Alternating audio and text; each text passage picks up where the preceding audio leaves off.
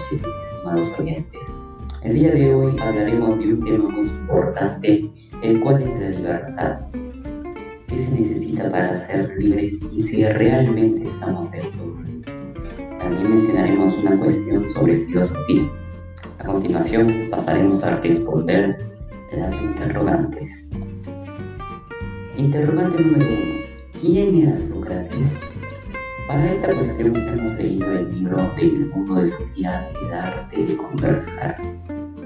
Un libro del cual se lo recomiendo para que lo lean e indaguen sobre lo que trata. Pues la pregunta la dividí en cuatro conclusiones o puntos. Punto número uno. ¿Quién era Sócrates? Pues Sócrates es una de las figuras más incomprensibles de todo el rubro de la filosofía. Por más que no haya escrito nada en absoluto, fue uno de los filósofos que más influencia ejerció sobre el pensamiento europeo. Esto se debió en parte a su trágica muerte. Punto número 2. Sócrates se distinguía de los sofistas en un punto importante, y esto fue que no se consideraba sofista, o sea, una persona sabia, culta. Punto número 3. La propia esencia de la actividad de Sócrates es que su objetivo no era enseñar a la gente, daba más bien la impresión de que aprendía de las personas con las que hablaba, de modo que no enseñaba como cualquier maestro de escuela, él dialogaba. Sócrates no cobraba dinero por su enseñanza, todo lo contrario de los sofistas. Punto número 4. Sócrates se llamó filósofo, pero en el verdadero sentido de la palabra. Esto quería decir que un filósofo significaba alguien que busca conseguir sabiduría continuación pasaremos a responder la pregunta número 2.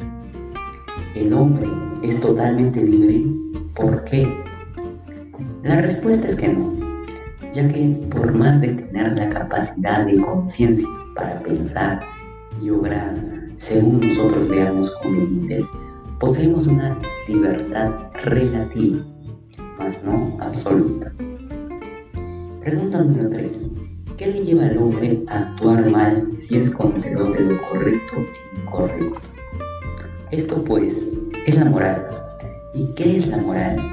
La moral es el conjunto de principios o normas que establecen lo que es bueno y lo que es malo. Para esto debemos tener bien interiorizados nuestros valores.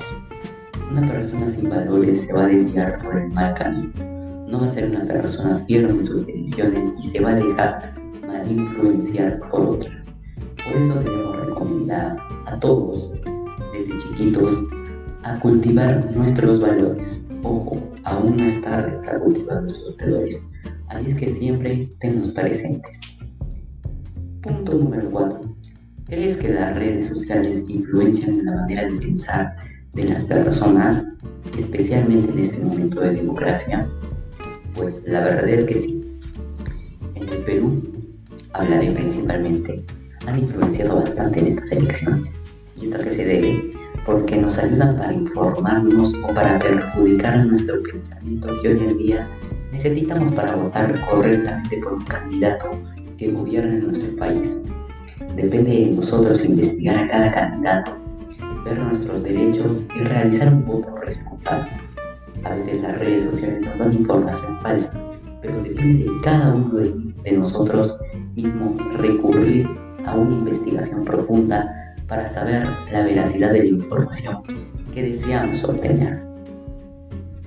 Pues agregué una pregunta más. ¿Qué aprendiste del tema tratado y actividad? Pues esta pregunta es personal. Lo que yo puse fue que aprendí la libertad y la moral. La libertad que no somos del todo libres y moral, que sí o sí sabemos diferenciar entre bien y el mal. ¿Cómo es la responsabilidad moral que debe tener cada ciudadano? También aprendí la libertad de expresión implica profundizar la verdad de las cosas y cómo afrontar la presión de grupo. En cuanto a esta actividad puedo decir que me ha servido para profundizar lo ya explicado y darme el tiempo de leer un libro tan magnífico como lo es el mundo de Sofía. Todo esto fueron cuestiones filosóficas de mi persona. Espero que les haya interesado y que les haya agradado escuchar mi audio el día de hoy. A continuación, pasaré a deleitarles con una parte de música como venimos haciendo. Espero les agrade. Esto es para Elisa.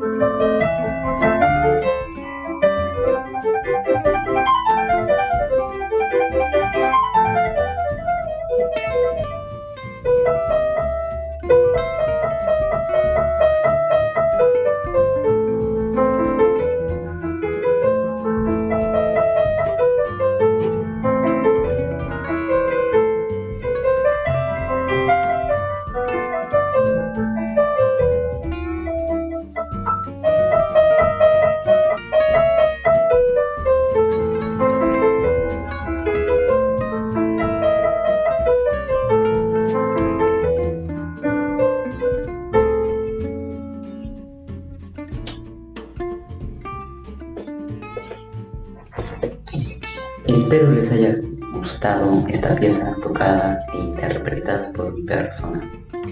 Agradezco que me hayan escuchado. Soy Jorge Carvajal Mendoza. Espero les haya agradado mi podcast del día de hoy y espero vernos una próxima vez. Gracias.